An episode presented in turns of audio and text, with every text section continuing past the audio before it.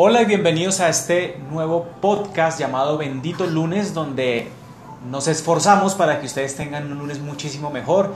Dejen de señalar que el lunes es el peor día de la semana, cuando puede ser el mejor y por eso queremos darles herramientas en diferentes temas para que así sea. Con ustedes José Paneso y Carlos Ortiz nos encuentran en Instagram como José Paneso, arroba José Paneso con doble S y arroba hay muchos Carlos Ortiz. ¿Qué tema vamos a hablar hoy, José? Bienvenido. Gracias y a todos los que nos escuchan y nos ven, eh, chévere que estén de nuevo. Eh, nosotros seguimos con esta intención de desempolvar la sabiduría que hay veces está guardada en esos libros, Carlos, y que creo que nos puede servir para que nuestro día, mal llamado lunes, eh, tenga un sentido diferente. Y hoy tenemos un libro que está como de moda, ¿no? Sí, bastante de moda, eh, que sin embargo lo recomendamos ¿no? para la lectura. Pero eh, es un libro que se llama El monje que vendió su Ferrari, Carlos. Aunque sabe que a mí no me gustó mucho. ¿No? O sea, lo recomiendo para leer. Hay que leérselo, sin duda. trae cosas muy interesantes pero así que me haya, haya, pensado como, wow, me cambió la vida, o es el libro que más he disfrutado, no. Me parece que, pero obviamente los tips que vota, sin duda hay que conocerlos y hay que eh, profundizarlos y por eso hoy queremos traerles algunos, ¿no? Sí, sí, eh, eh, eso que dice Carlos es importante para hacer una referencia, ¿no? Dese cuenta que lo que para alguna persona puede ser muy bueno, para otra no, pero eso no significa que el valor que tenga haga efecto en la vida de cada persona. Por eso es muy importante que usted se fije qué es lo que le hace bien a usted. Pero en este libro, este autor que se llama Robin Charma, lo que hace básicamente es hacer de manera muy gráfica eh, qué es lo que usted podría hacer día a día para empezar a descubrir cuál es ese propósito para que su vida sea un poco mejor. Eh, hoy vamos a hablar de simplemente tres, Carlos. Entonces se los voy a anunciar. El primero es seguir un propósito, ¿vale? Entonces ya ampliaremos de qué se trata. El segundo es siempre mejorar en cada cosa de su vida, en cada uno de los aspectos que usted considere que es importante. Listo. Eso hace referencia a ser un poco complementario. Y el, tercero? es a vivir con disciplina. Usted que lo leyó y que de eso venimos a hablar, eh, ¿cómo interpretó ese tema de que ha sido tan fusilado? Perdón, lo digo, estoy mamado de que todo el mundo hable de propósito, el propósito de vida, el propósito de tal. Hey, Carlos, yo no sé usted, pero yo no tengo ni idea de mi propósito, compadre. Pues, pucha, todos estamos mamados de las charlas de encontrar el propósito, ¿sí o no? Y, la eh, motivación. Y, y motívate y lo otro. Vamos, y uno sigue caminando, pero la motivación, creo que el error para encontrar el propósito es la motivación, ¿no? Porque eh, lo que usted lo dijo en un podcast anterior, una buscar es la inspiración, no la motivación. Creo que todos hemos caído en lo siguiente. Yo me acuerdo cuando estaba eh, en mis 20, comenzando mis 20, que con mis amigos decíamos, uy, hagamos plata, perfecto. Y teníamos una reunión, decíamos, ¿qué montamos? Montemos un bar o un restaurante. De ahí nos salíamos. Esa era la super idea que teníamos todos pero era basado en una motivación de reunirme con mis amigos a pensar en cómo generar plata, pero que yo tuviera por dentro el deseo de abrir un bar o que fuera parte de, mi propósito de vida, pues claramente no, y nunca abrimos esa vaina, pues por obvias razones, porque era basado en la motivación. El propósito debe estar basado en la inspiración, cosas que permanecen. ¿Cómo uno reconoce que la inspiración está? Es porque a pesar de si uno está triste o feliz y a pesar de que el tiempo ha pasado, esa idea sigue permaneciendo dentro de uno, ¿no? Hay cosas que son como que lo impactan a uno y dice, uy, voy a hacerlo y a la semana ya no están, ya uno no le emociona, eso es pura motivación, la motivación se va. Okay. Pero la inspiración sí permanece en el tiempo sin importar los estados de ánimo. Entonces, ¿a qué se refiere seguir el propósito? Se refiere a que ustedes encuentren para qué son buenos, para eso hicimos ya un podcast que lo llamamos ¿Para qué carajos estamos en este mundo? donde les ayudamos a eso. Y una vez lo encuentren, lo sigan sí o sí. Okay. O sea, van a encontrar mil circunstancias difíciles como que la vida les dice eso no es para ustedes, pero si sigue esa llama dentro, uno debe continuar, debe lucharla, debe esforzarse sin importar las circunstancias, porque eso es lo que a uno le va a hacer feliz. Carlos, pero sintetícemelo en algo. Seguir el propósito sería puntualmente qué? Seguir aquello que a ustedes les apasiona, les encanta, les gusta, para lo que ustedes se consideran buenos, eh, eso es seguir el propósito. Claro, uno puede tener diferentes propósitos en la vida. Siempre nos hablan como de un gran propósito y mentiras que la vida está llena de pequeños propósitos, unos más grandes que otros. Perdón, y voy a hacer un paréntesis. Ojo, yo creo que por eso nos está haciendo tanto daño tanta charla de propósito y motivación, porque es que yo creo que a uno incluso se le acaba la vida y no consigue el propósito. No, son pequeños propósitos. son pequeños propósitos, es el día a día. Entonces, claro, cuando usted se da cuenta que no logra el propósito, esa es la receta que nunca falla, ¿sabe para qué? Para la frustración.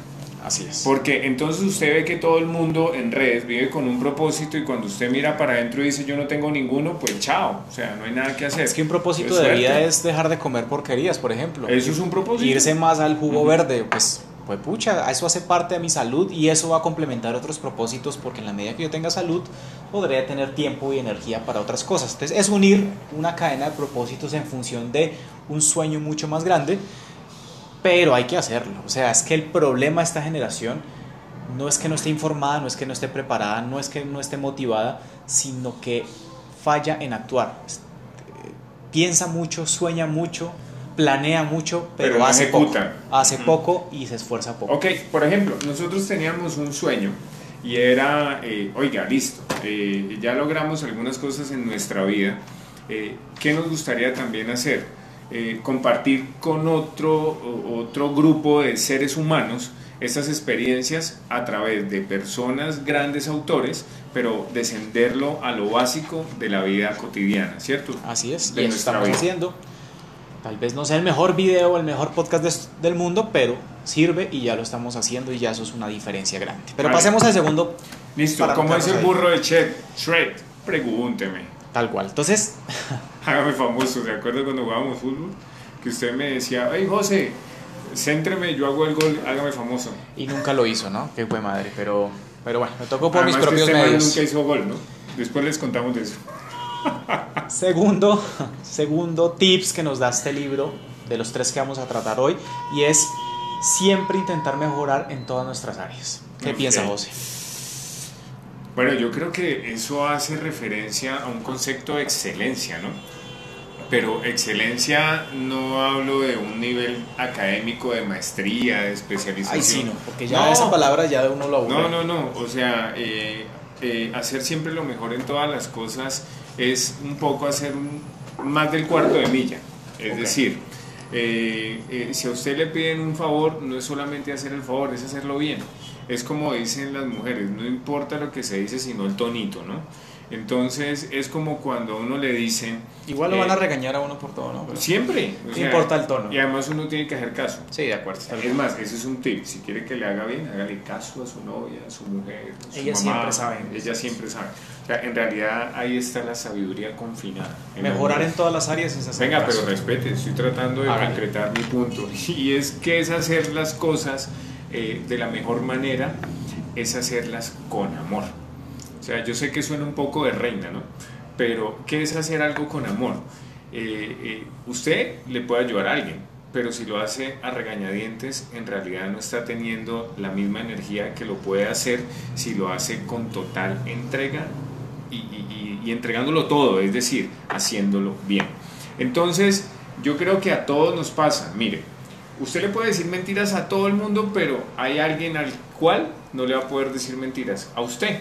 Usted sabe que es ese pequeño defecto que le está haciendo lastre en su vida y que no lo deja progresar.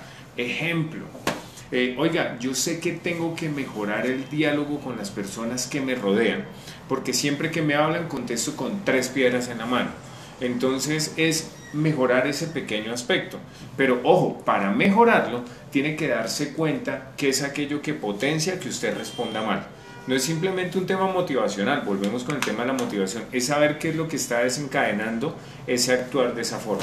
Es cambiar hábitos y cambiar hábitos implica estudiarse a uno mismo, ¿no? Total, y hay cosas que huelen feo y a uno no le gusta a uno mismo, pero no se diga mentiras, o sea, a mí me ha servido eso es eh, oiga, sé que tengo algo que mejorar, ¿qué es? Apúntelo y simplemente en la semana vaya haciéndole seguimiento de cómo va esa evolución. En y bueno, conclusión, la idea yo creo es mejorar todos los días en nuestras áreas. Eso implica estudios, implica esfuerzo, pero hay que hacerlo, hay que crecer. Que nuestros problemas, los cuales nunca se van a acabar, por lo menos cambien. Que si yo tuve un problema hoy, en dos semanas el problema sea un poco más grande, no porque la embarré más, sino porque crecí y mi reto es mucho más grande. Sí, Algo así. Ahora, el último, y para cerrar este podcast, eh, cita a este autor y es vivir con disciplina. Yo no sé si usted ha escuchado, pero hay infinidad de maestros eruditos hablando del tema de la disciplina. Hey, por favor, Carlos, hágame este favor y yo creo que a todos los que nos escuchan y nos ven, eh, descienda esto a algo práctico. ¿Cómo es, el tema de la disciplina? de forma práctica? Se le tiene, José. Hágale. Yo también estoy mamado de algo y es que nos venden la musa. Como que espera el momento de la gran idea que te va a llegar, de, que uno siempre piensa porque lo ve en las películas como, uy, viví esta experiencia y de ahí surgió la super idea o la super motivación. Y no, la vida no es de musas. Si llegan la aprovecho, pero si no llega la tengo que reemplazar por algo que se llama disciplina. ¿Qué es disciplina? No es otra cosa que tener el hábito de hacer las cosas que tengo que hacer, así no sienta hacerlas. Punto. Simplemente porque sé que eso me va a dar un fruto más adelante. Ganas de hacer ejercicio, muy pocas personas sienten ganas de hacer ejercicio a diario, pero entonces no es cuestión de ganas, de motivación o de la musa, es cuestión de decir, a pesar de que no quiera, lo voy a hacer. Okay. Y cuando el talento no está, no es suficiente o no está bien desarrollado, la disciplina es el motor que hace que el talento se desarrolle. No hay otra forma. Total. puede ser la persona más talentosa del mundo, lo felicitamos, pero si no hay disciplina en su vida, créame que la persona disciplinada le va le va a ganar a usted en cualquier cosa. Sí, ahora hablemos de algo, partiendo de el hecho que hay personas que desde pequeñas son talentosas, pero ¿qué será de personas, y hablo de mi caso y sé que es el suyo también, eh, que tal vez no somos con un talento no, yo sí, yo sí. Ah, Usted de pronto no, pero yo sí. agrandado. Yo que lo conozco, después hablamos de ese tema, pero debe ser agrandado. Sí, pero no me meta ahí. bueno, voy a hablar entonces de mí. Mire, si efectivamente usted tiene que algo hacer, digo yo, es todos los días, así no le guste, pero usted sabe que tiene que cumplirla, hágalo, cuéstele lo que le cueste. Y le va a costar mucho. Y le va a costar, sí, pero al final del día va a haber el fruto. Entonces usted no puede esperar, y era lo que hablábamos en otro podcast, eh, que las cosas caigan por arte de magia, ¿no? O sea, todos los días pongo un granito de arena para ese sueño. Todo ese esfuerzo y el esfuerzo se eh, divide en la disciplina que usted tenga en sus diferentes áreas, así que sea una persona disciplinada, no le va a gustar, a ninguno le gusta, pero cuando uno es disciplinado ya marca diferencia porque la mayoría de personas no lo es y por eso ya uno mejora y empieza a lograr las cosas que otros no. Entonces, pilas con vivir con disciplina. Sí, yo no, yo no sé si usted se ha dado cuenta eh, eh, los frutos de la disciplina, ¿no? lo rico de saber que usted tiene un paseo eh, y porque cumplió lo que tenía que haber cumplido en el momento que tuvo que hacerlo, simplemente puede decir, lo puedo hacer y me puedo ir. Y casi siempre nos damos cuenta que por no ser un poquito disciplinados nos perdemos de grandes cosas que nos pueden abrir grandes o Nos amargamos. Y nos amargamos, obviamente. Y cuando... Ah, no, y hay otra cosa bien importante. Uno se inventa una excusa dice, uy, es que le tengo una rabia hacer eso, entonces ya uno coge y lo ve como un problema. Y peor, porque si ya lo ve como un castigo o una imposición, olvídese que esa vaina se le va a convertir en algo que se llama su karma. No, la excusa número uno para evitar la disciplina es, es que no lo siento en mi corazón hacer, es que no deseo. Y como nos venden el mensaje de haz solamente lo que sientes en tu corazón y haz solo lo que quieres hacer, eso es pura paja, eso es puro bonito pero no tiene nada que ver con la disciplina. Lo que lo saca uno adelante es la disciplina y por eso los estamos invitando a que lo hagan. Perdón, yo quiero cerrar simplemente este punto con algo, Carlos. Mire, eh, todo el mundo nos vende lo bonito de un hogar, pero yo le hago una pregunta. ¿Qué pasa si en un hogar, en los hogares se producen basura? Le pregunto, en su casa ahora, como usted es tan agrandado, de pronto dice que no saca No cualquier basura, pero sí, se produce basura. pero bueno, ¿qué pasa si usted produce basura en su hogar y no tiene la disciplina de sacarla, Carlos? Pues se me acumula todo lo malo. Se le acumula, empieza a oler a feo. Entonces, aunque hay cosas que no nos gusta hacer, debemos hacerlas en los tiempos que hay que hacerlas. Así es. ¿Listo? Entonces... eh, Con esta nos despedimos ya. Espero que les hayan servido estas tres, esos tres tips basados en el libro del monje que vendió su Ferrari. Que no sabemos por qué lo vendió. No mentiras, léanse el libro, es muy bueno. Se lo recomendamos. Tal vez en otro podcast les traemos los puntos que nos hacen falta. Eh, y esperemos, esperamos que hayan disfrutado de este podcast Bendito Lunes. Suscríbanse y los esperamos en una próxima oportunidad. Chao.